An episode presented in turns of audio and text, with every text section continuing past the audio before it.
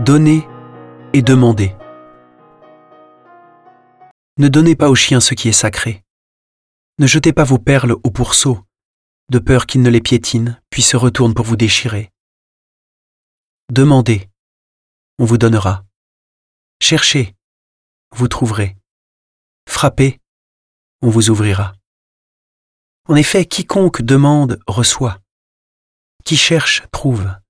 À qui frappe, on ouvrira. Ou encore, lequel d'entre vous donnera une pierre à son fils quand il lui demande du pain? Ou bien lui donnera un serpent quand il lui demande un poisson? Si donc vous, qui êtes mauvais, vous savez donner de bonnes choses à vos enfants, combien plus votre Père qui est aux cieux donnera-t-il de bonnes choses à ceux qui les lui demandent?